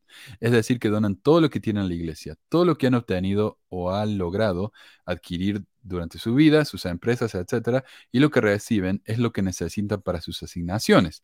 Si ellos tuvieran sus empresas y dinero, ganarían muchísimo más. Entonces no, es gratis, como dice, es solo parte de lo que de lo de ellos mismos. Por favor, traten de entender el evangelio como es. Y le dije, la ley de consagración dejó de practicarse durante la vida de José Smith. Si tenés una fuente que demuestre lo contrario, quiero verla. Y me dijo, Pexas Mormonas, amigo, a diferencia de las demás iglesias, los miembros no estamos en ella porque no convencen las evidencias de una u otra cosa. Estamos en ella porque podemos recibir respuestas a estas cosas por nosotros mismos. Aún existe la revelación personal y eso nos no deja dudas a nada. Santiago 1.5. Ahora, si saben lo que dice Santiago 1.5, eh, es la que dice, si uno tiene falta de sabiduría, pídasela a Dios. Porque obviamente, si yo quiero saber cuánto dinero recibe un, apóstol, todo lo que tengo que hacer es preguntarle a Dios y Dios me va a decir. Esa obviamente es la mejor fuente de información, ¿no? Entonces soy, soy un, un, insensato al pedir evidencias. Ese es mi problema. Daniel Alberto Cristiano Crisanto Altamirano dice, un gran reporte e información sin duda. Sin embargo, me temo estás total y falsamente equivocado. Entonces, ¿cómo, cómo puede hacer uno un gran reporte si está todo equivocado? No es un gran reporte. Pero bueno, uno, los líderes de la iglesia desde los primeros dos quórum de los 70 hasta la primera presidencia viven la ley de consagración. Y para tu información, la ley de consagración es que ellos han dado sus propiedades, sus pensiones, su dinero y su tiempo, hasta su vida en pos de la iglesia. Es decir, y solo para darte un ejemplo, el elder Dallin H. Oaks, cuyo fundador cuyo fundador de la editorial Diálogo, quien también fue considerado por el presidente Ronald Reagan para su administración, es una persona que evidentemente tiene mucho dinero. Ahora, es una ley para los que sirven en estos puestos otorgar todo lo que ellos poseen a la iglesia. Bien te pregunto por qué no tener un sueldo o remuneración o como lo quieras llamar de lo que ellos otorgan a la iglesia. Otro ejemplo, nuestro profeta actual, el presidente Monzo, fue presidente de Printing Industries of Utah y miembro de la Junta Directiva de Printing Industries of America. Bueno, hablemos de, de Oaks. Dice que Oaks tiene mucho dinero porque él fundó la imprenta Diálogo. Este es el problema. Diálogo no es una imprenta, es una revista. Y no solamente eso, es una revista sin fines de lucro, o sea que no hace dinero esa revista. Si uno está en la, junta directiva de diálogo, de Dialogue, básicamente lo hace de manera eh, voluntaria. Así que ese es un ejemplo terrible. Además, que Oaks no fue el fundador de Dialogue. Eugene England fue el fundador de, de Dialogue. Y ni siquiera aparece en ninguna de las de la listas de fundadores ni de junta directiva. Él simplemente fue un colaborador. Los colaboradores de Dialogue no reciben un peso. Eh, ¿Qué más? Dice que Oaks le dio todo a la iglesia, pero que también tiene mucho dinero. O sea, o tiene mucho dinero o lo dio todo, no sé cuál es. Pero no lo dio todo, porque acá tenemos la casita de Oaks, que vive en North Salt Lake. Hoy en día está evaluada esa casita a... Sácame eso, Carlos, así vemos el costo. A ver. 1. Uh, se me fue. 1.175.400 eh, mil. O sea, un millón de dólares, 175.400 dólares. Ese es el costo de la casita de Oaks, quien le ha dado todo a la iglesia. Así que yo no sé, si, si ustedes realmente creen en eso, entonces... No, sí, allá, o sea, no, no, no. Mira, de eso un millón y pico, yo necesitaría 400 dólares nada más. y me soluciona un montón de cosas acá, acá en la Argentina que estamos fundidos, mira. Mira lo que es esa casa. Y en el sitio de, yo voy a poner la fuente en el, en el, en el, blog, en el pesmore.com, ahí pueden ver la fuente de donde saqué esto. Eh, ven ahí el, el, cartelito que dice seguridad de la iglesia. O sea, ah, claro. encima de todo recibe alarma y seguridad gratis de la iglesia. Y bueno, pero también tiene que tener una pileta, oh, qué divina. Ah, está hermosa. Acá no, hay mucha casa con pileta, pero. Ah, ¿no? No, no, porque. Eh, no sé por qué. En Arizona hay más, en Nevada, pero acá no hay tanto. Ah. Em, perdón, dice. Reagan dice él que lo consideró para la administración, pero Reagan no lo consideró él para la administración. Él estaba en una larga lista de posibles candidatos a la Corte Suprema, que al final no lo eligieron. Eligieron a Sandra Day O'Connor. Em, pero ser parte de una lista así no significa que uno tenga mucho dinero, simplemente significa que él era un juez, porque él era miembro de la Corte Suprema de Utah. Él era un juez conocido, entonces, ¿de quién van a elegir los posibles candidatos a la Corte Suprema? De los jueces conocidos. Y él era uno de ellos. Pero ser parte de una, de una administración presidencial no, significa nada. O sea, hoy en día la mayoría de los que sirvieron en la administración de Trump están en la quiebra o están en la, cárcel. Y uno de ellos, Rob Porter, justamente un mormón, eh, perdió su trabajo porque encontraron que abusaba de sus esposas, porque tuvo dos, bueno, no al mismo tiempo. Eh, así que sí, no, no me dice nada de eso, pero igual, o tiene mucho dinero o no. O lo ha dado todo o no. O sea, decidanse, no pueden ser las dos cosas. Eh, me dice, ¿quién es este? A ver, Daniel Alberto Cris. Oh, el mismo, Altamirano. Dice, ahora con referencia a las donaciones, me temo que estás muy mal informado.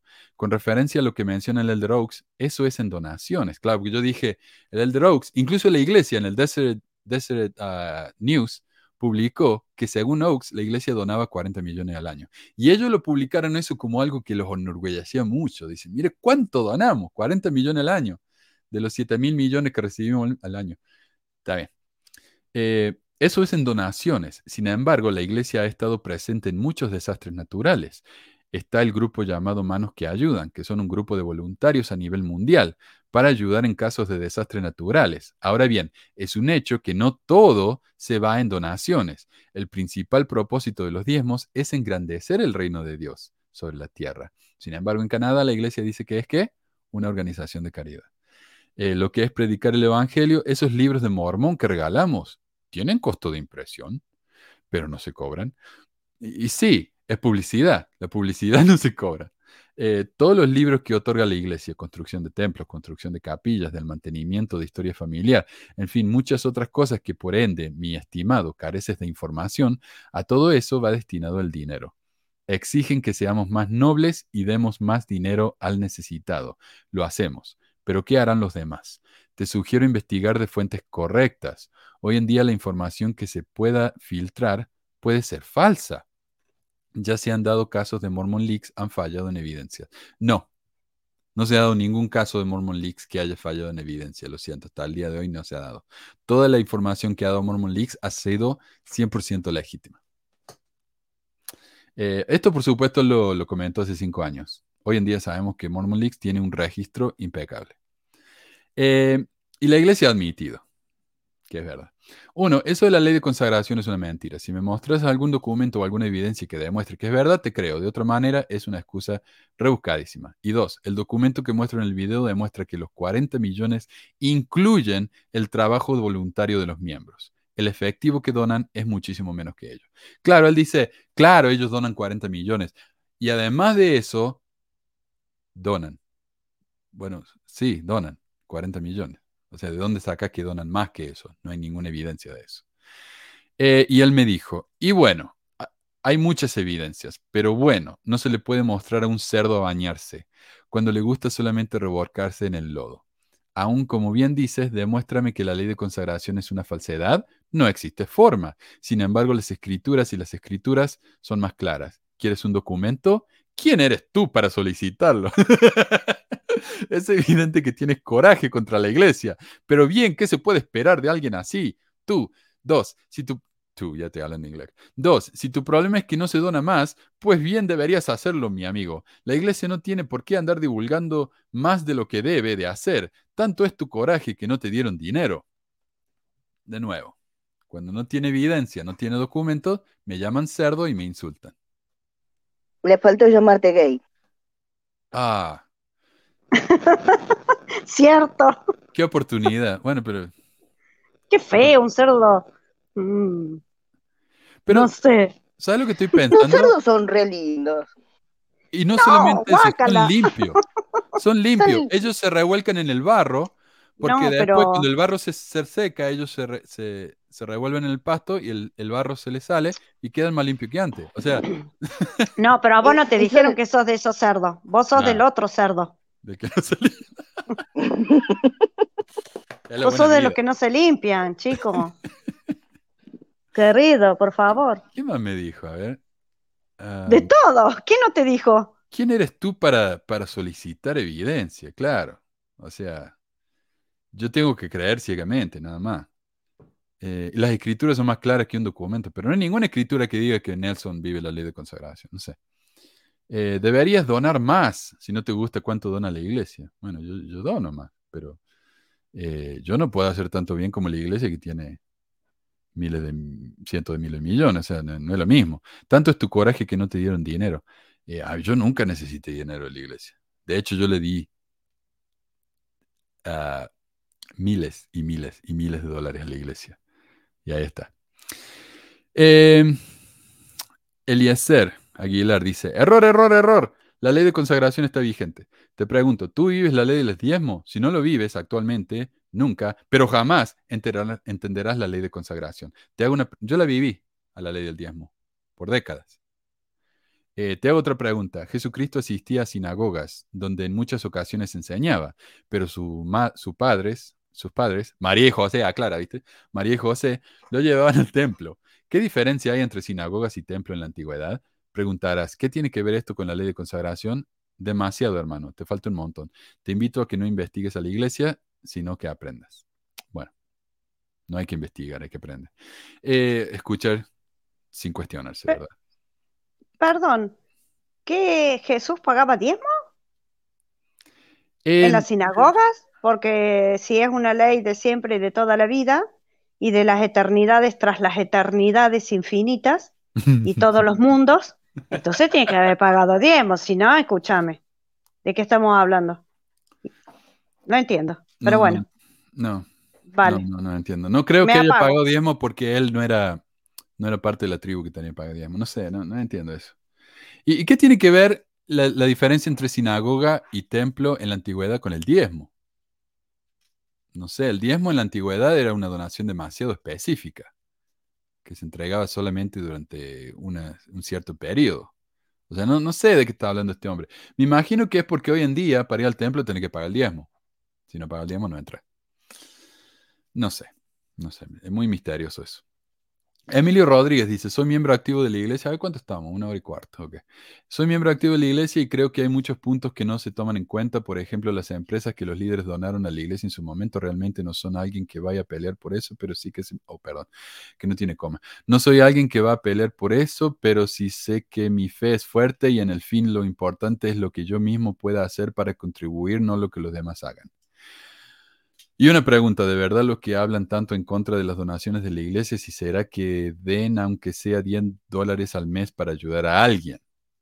Bueno, yo doy mucho más de 10 dólares al mes para ayudar, pero le digo, empresas que los líderes donaron a la iglesia, ¿de qué estás hablando? ¿Tenés alguna referencia para eso o lo sacaste de un sombrero?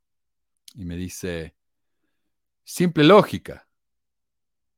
O sea, no evidencia, no datos concretos, lógica. Eh, y pues creo que sería un buen tema del que puedes estudiar sobre la ley de consagración y las carreras que tienen los líderes. No sé qué tiene una cosa con la otra que tiene que ver.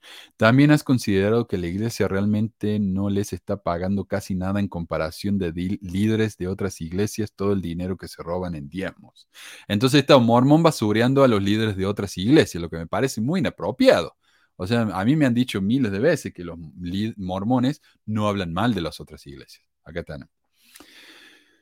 No son 100 mil o 200 mil dólares, son millones de dólares. Ellos sí juegan con la fe de las personas y además los líderes dedican casi el 100% de su tiempo a la obra. No piensas que ellos tienen que comer. Tú no lo harías estaría, estaría agradecido si contestas mis preguntas y no solamente me contestas con una pregunta. Es más, puedes hacer un video sobre temas que hablemos y yo puedo hacer otro debatiendo esos mismos temas o pues como quieras. Bueno, lo que yo no entiendo es si es lógica que donan sus, empresas a la iglesia. ¿Qué tipo de lógica es? Eh, perdón, adelante. Eh, Acá Antonio Hernández dice, se nota que no sabe un pomo de las escrituras. En el Antonio. Sí, de la época del Señor y de los apóstoles cumplían la ley de consagración. Sí, este es el Antonio el que me, el que me inspiró a hacer esto. Es el que yo leí el primer, el primer comentario de Antonio con minúscula. Eh, Te exhortó. Me exhortó. Claro, no entiendo nada de la época de los apóstoles, pero estamos hablando de hoy. Y, eh, el comentario de Gaby es de Jesucristo en particular, o sea, antes de la época de los apóstoles. Claro, porque es una, ley eterna esto. Claro, sí es todo eterno. Porque ¿quién era? Eh, ¿quién, le dona, ¿Quién le daba los diezmos a Melquisedec? ¿Era Moisés? No, no sé, no en La escritura dice eso, que él le pagaba los diezmos a Melquisedec. Eso es mucho antes de Jesús. Por eso, entonces Jesús quebrantó la ley del diezmo. Antonito, llámame la semana que viene, planeamos algo, participar en el programa. Me encantaría tenerte acá. Eh, la iglesia no les está pagando casi nada, dice él. El salario de estos hombres es más alto que el sueldo promedio de un pastor en los Estados Unidos. Y esos pastores viven de eso, le dedican el 100% de su tiempo. Y eso es la, hipocresía de lo que veo yo. Los pastores le dedican 100% de su tiempo a, a su fe, a su iglesia. Ellos reciben dinero, pero eso es inapropiado, es su superchería sacerdotal. Cuando los mormones lo hacen, está bien, porque están dando el 100% de su tiempo, tienen que comer. Entonces es un doble estándar de lo peor. Un, un pastor de un, eh, eh, qué sé yo, bautista, lo que sea, el sueldo que recibe es un sueldo casi mínimo. Yo creo que estarían mejor trabajando en el Walmart. Y sin embargo, lo hacen porque ellos tienen tanta fe. Es la carrera en la que ellos se han sentido inspirados a hacer. Pero claro, cuando un mormón lo hace está bien, cuando ellos lo hacen no. Ahora, él me habla de que hay millones. Sí, hay, hay pastores que hacen millones. Son un puñado, no son todos, ni son la mayoría, ni siquiera son muchos. Son un puñado. Eh, entonces ahí sí, 120 mil dólares no es tanto. Pero si son tan ricos, ¿para qué necesitan esos 120 mil? Ya lo dijimos. Obviamente no necesitan esa plata para comer, son todos jubilados, reciben jubilaciones muy decentes. Entonces, tienen para comer. Sí, eso es lo que yo estaba por decir también. Ellos, ellos han tenido unas carreras muy importantes porque han podido estudiar grandes carreras, así. Y así que todos tienen que estar jubilados y la jubilación no debe ser chiquita, chiquitita. No. Entonces, ¿para qué necesitan que también la iglesia les pague? Yo no termino de entender. Acá la jubilación no es mucho, la jubilación que te da el gobierno sería el seguro social. Entonces, todos tenemos un plan de seguro aparte. Yo tengo uno, más la pensión, más la jubilación que me da el seguro social. Me voy a poder jubilar y vivir. No sé si voy a vivir bien, pero voy a vivir. Pero esta gente, las, seguros, ¿cómo se llama? Las jubilaciones privadas de esta gente tiene que ser bastante considerable. Entonces esos 120 mil dólares Son para sombrero nomás. Además que 120 mil dólares es más del doble de un salario promedio en este país. Y el resto de la gente trabaja tanto o más que ellos. Y eso es el 100% de las pelotas. O sea, ahora tenemos a un apóstol que está trabajando para una junta directiva de una empresa privada. no sé. A ver, eh, llevamos una hora y veinte. Vamos diez minutos más y terminamos. Dice Pedro Asías. Soy ex misionero, ex obispo y ex mormón y no soy experto en el tema eh, sobre la ley de consagración, pues la iglesia no la enseña. Los miembros la descubren ya que no es para todos, sino para aquellos que llegan a un nivel espiritual más elevado. Claro, los que más pagan, más reciben, ¿verdad? Eh, como los doce, el profeta y otros miembros más preparados. Pero es algo que no se enseña en la iglesia. Se menciona, pero no se entra en discusión sobre el tema, ya que no está establecido como algo obligatorio. Los que la adopten lo hacen voluntariamente generalmente importantes empresarios, adinerados, hombres ricos que deciden entregarlo todo a la iglesia para vivir a expensas de la iglesia, para viajar, vestir, comer, salud, predicar, regalar libros de mormón por todo el mundo, ayudar en los templos, construcción de capillas y establecer programas de bienestar. El Señor fue quien introdujo dicha ley cuando un hombre rico y obediente a los mandamientos le preguntó qué sí más debía hacer. Esto del libro de mormón ya aburre, me dicen, pero la iglesia publica el libro de mormón y los regala. Sí, pero esos libros de Mormón no salen cientos de miles de millones de dólares. Eh, ¿Cómo se llaman los, los Gadian? Gadian, de oh, Gideon, que regalan no, Biblia. No, los Gadiantón, no. No, Gideon. bueno, ah, de las otras iglesias hablas. hay una iglesia, hay una iglesia que se dedica casi exclusivamente a regalar Biblia. Y ellos no piden diezmo de nadie, no sé cómo miércoles hacen ellos para, para juntar ese dinero, pero lo hacen. Entonces, que me dejen de llorar que los mormones regalan libro de mormón, porque ni siquiera tantos son. Y como vimos ahí en Gedeones. Perdón, Gedeones. Eso que te iba a decir, Gedeones. Los Gedeones. Eh, ¿Qué iba a decir?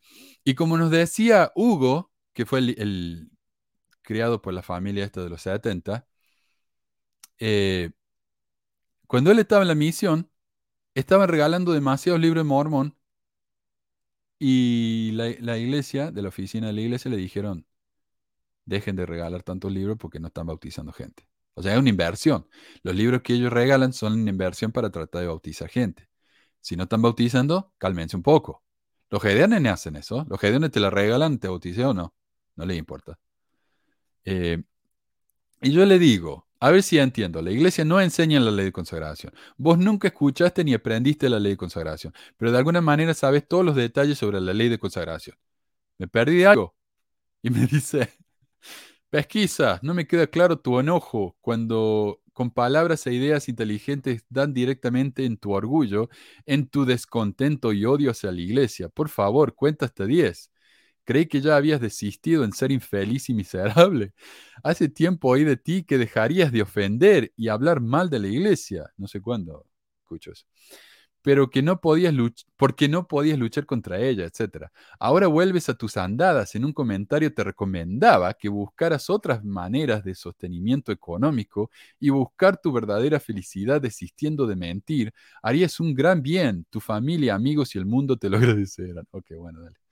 O sea. Sí, nos estamos haciendo de oro con el programa. Pero mira, todo lo que dije fue, a ver si ya entiendo. La iglesia no enseña. Vos nunca lo escuchaste, pero de alguna manera sabes todo lo que hay que saber. Y se me enojó. Me llamó miserable, que tengo lo que pasa, odio.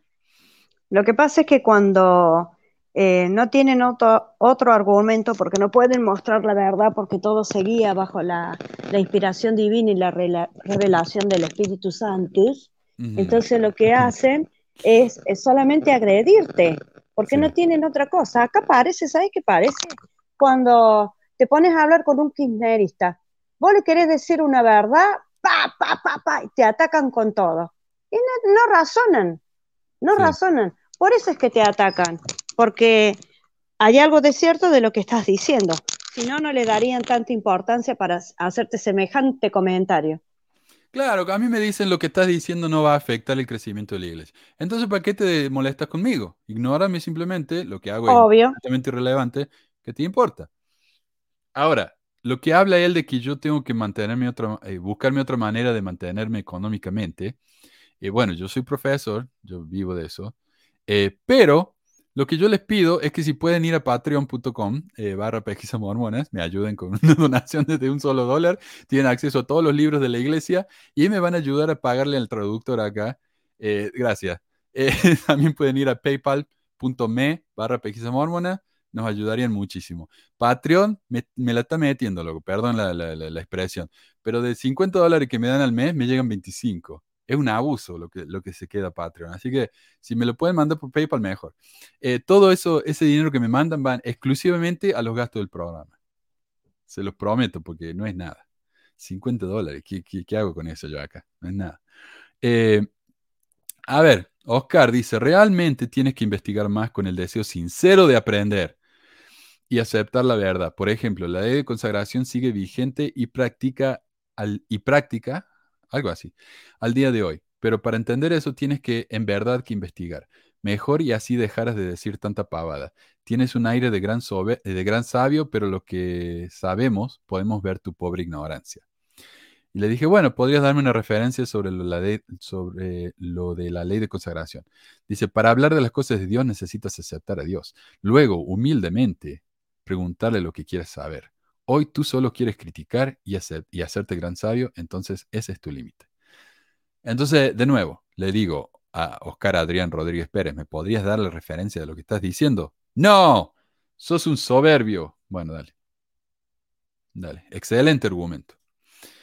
Juan Moyano dice, eso de que los líderes gastan la plata de la iglesia en ellos es totalmente, es totalmente, es algo falso. No sé de qué se está refiriendo. Ellos, al convertirse líderes generales, viven la ley de consagración. Te invito a que busques de ella. En caso de que lo de la ley de consagración no te parezca un argumento válido, ponte a pensar los líderes generales de la iglesia son hombres con altos estudios, médicos, abogados, empresarios. ¿Crees que ellos tendrían la necesidad de formar una supuesta secta, como lo dicen ustedes, para robar? Em, vivencias, dice, tu manipulación no tiene límites. Para tu información, ellos viven la ley de consagración. Te lo dejo de tarea. Averígualo. Oh. Mira, no, ves que todo, todo atacan. ¿Y por qué, si ellos saben tanto, no nos dan un, algo para que nosotros podamos investigar? Porque somos tan ignorantes que no, que desconocemos. De mi parte sí soy ignorante porque hay muchas cosas que yo desconozco. Pero ¿por qué, por qué atacar? Exacto. ¿Por qué atacar? Bueno, Vivencia, yo soy ignorante ayúdame a aprender. Oh, claro. Pero todo lo que me dicen es que yo tengo que creer lo que me dicen ellos. O sea, y si no le creo lo que dicen ellos, tengo que orar. Porque ahí voy a Y si eso no es una secta, ¿qué es? Claro, escuchen. ¿Cómo que decía? Cuando el líder habló, el pensamiento ya. No, ¿cómo era? Cuando el líder habló, el pensamiento ya está hecho, algo así. Eh, no sé. No hay que pensar, hay que aceptar lo que ellos dicen porque pensar te lleva a pecar. Eh, pero eso, está en el, eso está en el listado de una secta, ¿sabías? Y sí, y sí, es creer ciegamente en el líder. Es todo lo que nos dicen. Pero esto es lo más horrible de todo, Gabriela. Escribió averígualo con H y con B larga. Yo no sé, esto para mí es lo más horrible de todo. si como escribe se limpia el... Imagínate, por Dios, debe estar resucio. Averigua lo que significa. Y siempre te dicen investiga, averigua. ¿Dónde? Decime a dónde. Y yo voy. Ellos me, hacen, ellos me hacen acordar cuando yo pedí ayuda para el pobre hombre este y me mandaron que le diera un libro de mormón, es lo mismo. No puede. No puede. Ok, a ver, uh, claro, averigua, investiga. ¿Dónde? ¿Dónde? Y me dicen, lee las escrituras y los manuales de tapa a tapa. Bueno, está bien. Está bien, en una de esas, en alguno de esos voy a encontrar algo. Eh, y este me encanta, de todo un poco, con J. Los apóstoles viven la ley de consagración. Bien al punto, ¿viste? Eh, no explica qué significa nada, simplemente eso. Eh, Cecilia Esther Fernández Dúmenes. Los apóstoles viven la ley de consagración. Ellos consagran su tiempo, su dinero a la iglesia, se les da una asignación para sus gastos ya que no trabajan. Y 707 dice exactamente. Fantástico. Em, Ralo. Y con este vamos a terminar. Ralp, perdón, Prime. Con este vamos a terminar. Dice, vamos a aclarar, para que no exista malos entendidos. Bien. Uno, no es un sueldo. Según el lenguaje mormón, es una asignación de unos 10 mil dólares mensuales. Hasta el 2014. Tal vez lo subieron, no lo sé. Según las malas lenguas, dicen que ahora es unos 12 mil dólares mensuales. Ok. No es un sueldo, es una asignación. Es lo mismo. ¿Qué diferencia hay? Es lo mismo. Cambiarle el nombre si te hace más feliz, pero es lo mismo. Dos, no es solo la primera presidencia. Esa asignación, la reciben desde el primer quórum de los 70 en adelante. No, desde el segundo. Eh, está bien. Sí viven la ley de consagración porque consagran tiempo, al igual que los misioneros consagran dos años de su vida al servicio misional. Ellos, las autoridades generales, consagran sus últimos años de vida. Cabe recalcar que no se considera sueldo porque no se les da según la jerarquía o función a desempeñar. Todos reciben lo mismo, sean presidentes o miembros del quórum, primer quórum del 70. Igual que en la misión, todos reciben lo mismo, seas líder de zona o compañero menor. El único que recibe más era el presidente de misión. Eh, bueno, esa es una definición muy extraña de lo que es un sueldo. Pero pongámosle que no es un sueldo, es una asignación. Una asignación de 10 mil dólares al mes está buena. O sea, yo la recibo. Póngale lo que quieran, llámenlo lo que quieran. Yo, yo me anoto. Yo le dije gracias por confirmar lo que vengo diciendo hace años. Y me dice, no, por favor, esa información la sabe todo misionero que fue secretario financiero en su misión y también lo saben todos los que trabajan para la iglesia. Yo les pregunto a ustedes, Gaby, David, Carlos, ¿ustedes fueron secretario financiero en la misión o trabajaron para la iglesia? Yo no. No. No, pero qué risa, por favor. Oh, Carlos no iba a decir. Carlos tampoco. Así que bueno. Eh, si esos son los requisitos para saber cierta cosa, me parece un poco demasiado específico. No sé. Me parece que esto es algo que todos deberían saber. Pero mira, Eliahu dice, estos tipos falsamente llamados apóstoles solo son masones pintados. ¿Por qué le echan siempre la culpa a los masones? Pobres masones, ¿qué les hicieron ellos? Lo que pasa es que José Smith metió la pata y fue masón él, por eso. Entonces lo mezclan todo. Pobre Está mezclado. No. Eh, bueno, no, está bien, Ilajo, entiendo lo que quiere decir, pero me, me da lástima los pobres masones. Eh, bueno, eh, pobres ricos blancos que están ahí juntándose entre hombres, está bien, pobres. eso es todo lo que tenía yo para hoy. Ya llevamos una hora y media. Acá tenemos 36 comentarios que Carlos me pidió que, lea, así que los voy a guardar. Como siempre, lo vamos a hablar en la próxima. Y bueno, es el episodio 300, recuerden, la próxima semana. Si alguien quiere mandarme un mensajito por WhatsApp, eh, cuéntenme una experiencia o si quieren mandar saludos, lo que sea, les doy, este es su foro. Mándenme algo, traten de mantenerlo menos de cinco minutos, por favor, así podemos compartir varios. Eh, y si no hay nada, bueno, va a ser un programa como cualquier otro. Yo no tengo ningún problema igual. Eh, muchísimas gracias, eh, Gaby, por tu participación de hoy. Por favor, la pasé bárbaro. Buenísimo. La pasé bárbaro y yo le mando un saludito a todos los de mi barrio. Ah, bien ahí. Y a la presidenta está acá. María la, la Mona Jiménez le hacía la seña al barrio, no sé qué. gracias, gracias, gracias David. Y gracias a vos por todo. Gracias, gracias. Y gracias a Carlos por, ser el espíritu santo del programa, sin él no sé cómo, cómo lo haríamos. Y gracias a todos los que manejan la página de, Facebook. Eh, y gracias a todos los que comentaron e hicieron el programa mejor. Así que ahí nos vemos la próxima semana en el episodio número 300. Y estoy pensando que la semana que viene podríamos hacer una reunión de Zoom después del programa. Vamos a ver eh, cómo nos va con eso. Pero gracias a todos y adiós. ¿ah? Nos vemos. Ciao, ciao. Ciao.